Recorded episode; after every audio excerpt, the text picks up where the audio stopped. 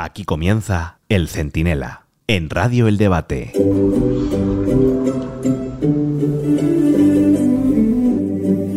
En unas horas empezaremos a saber si se rueda la segunda parte de Frankenstein, ahí con todos los monstruos del Parlamento dándole vidilla a Sánchez, o si Frankenstein empieza a perder sus extremidades. Cuando se constituya la mesa del Congreso este jueves, el enigma se despejará solo en parte y veremos si eso que Sánchez llama mayoría de progreso y que en realidad es un batiburrillo de chantajistas del gobierno de España, tiene o no opciones de prosperar.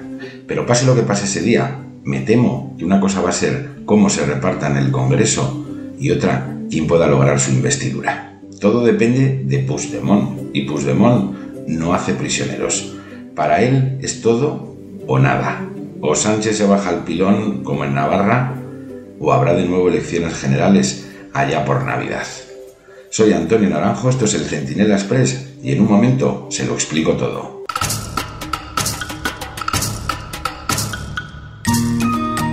Cualquiera diría, viendo a Sánchez en Lanzarote ahí disfrazado de, de pocholo en Ibiza, ¿se acuerdan? Decir que estaba siempre de juerga. Bueno, pues viéndole a este hombre diríamos que todo en España es felicidad, progreso y prosperidad y que él reina plácidamente entre aplausos de sus súbditos. Primero se fue el tío a Marruecos, al país que le espió, ¿eh? le espió, vamos, y a saber qué le sacó del móvil como para ponerle mirando a la Meca y quedarse con el Sahara y después se marchó a las Canarias, así como disfrazado de, de gigoló, a disfrutar de las mismas playas donde cada día llegan pateras y se vive una emergencia humanitaria que a nuestro Pedrito pues se la refanfinfla, pues tanto como el asesinato del candidato a la presidencia de Ecuador. Ni una palabra de los inmigrantes, ni una palabra de Villavivencio, porque Sánchez, nuestro Sánchez, está de vacaciones con Begoña y las niñas, y miren, salvo que se suicide una etarra y tenga que darle el pésame a Bildu, a él que no le molesten con los dramas de nadie.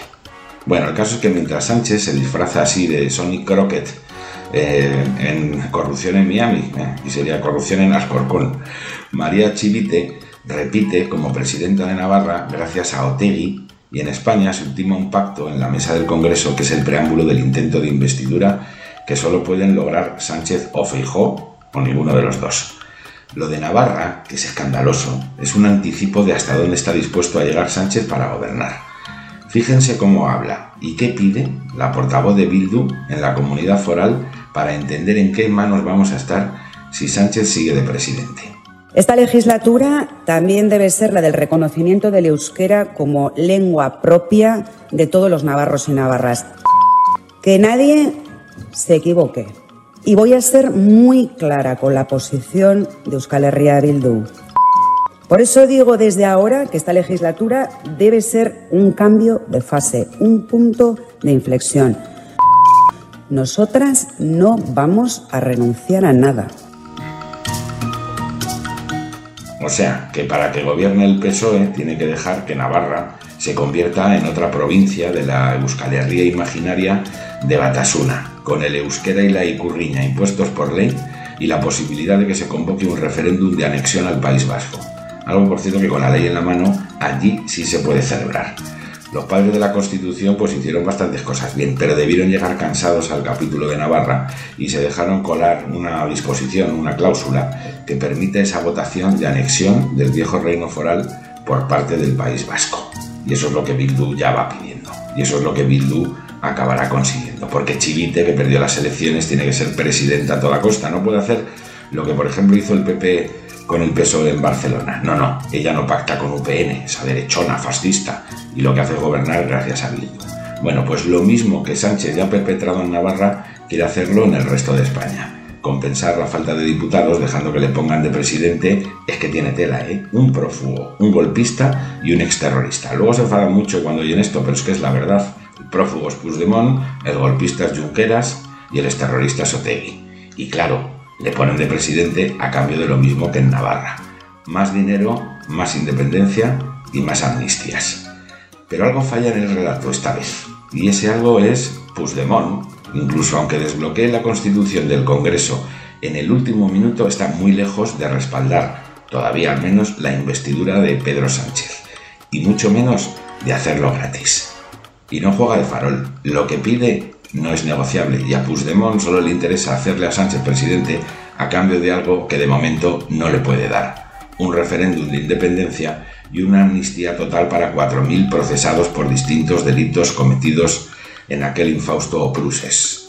Y además, es que esto ya es de traca, quiere que todo eso se negocie cara a cara con él, lo que le obligaría a Sánchez a viajar a Waterloo a cerrar un acuerdo. No sé si disfrazado de, de pocholo, de Sonny Crockett o con unas gafas de sol para que nadie le vea, pero allí, o a enviar sino en su lugar a alguien de primera línea. No un ministro, ¿eh? Nada, nada está de María Jesús Montero de las Azúcar Montero ni al Félix Bolaños. No, no. Que para eso, para Puigdemont, todo eso le suena a muy poco. A Zapatero. Es el que quiere a Zapatero. Que además va de mediador internacional y sería para Puigdemont el personaje ideal para darle al contubernio la relevancia que busca. Pero se imagina a alguien a Zapatero negociando con un prófugo en el extranjero y además negociando el despiece de España, que quedaría pues como el pobre cirujano ese descuartizado en Tailandia por el tal Dani Sancho. Pues eso es lo que espera Puigdemont y basta con leer a Pilar Raola, que es de su estricta confianza, para saberlo. No va a renunciar a nada y no va a tragar con cualquier cosa. Para eso, los de Junts dicen que ya está Esquerra Republicana de Cataluña.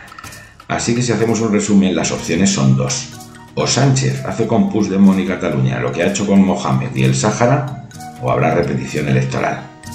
Y miren, bien visto, Sánchez a lo mejor ha encontrado la horma de su zapato. Nada mejor para, para un farsante que otro farsante que sin embargo apuesta en serio, no va de farol y tiene buenas cartas. O mucho me equivoco yo, o el órdago de Puigdemont va en serio. Es a la grande y tiene el tío al menos tres reyes de mano. Suficiente para ganar a un jugador de chica al que tal vez, tal vez, se le ha acabado la buena suerte.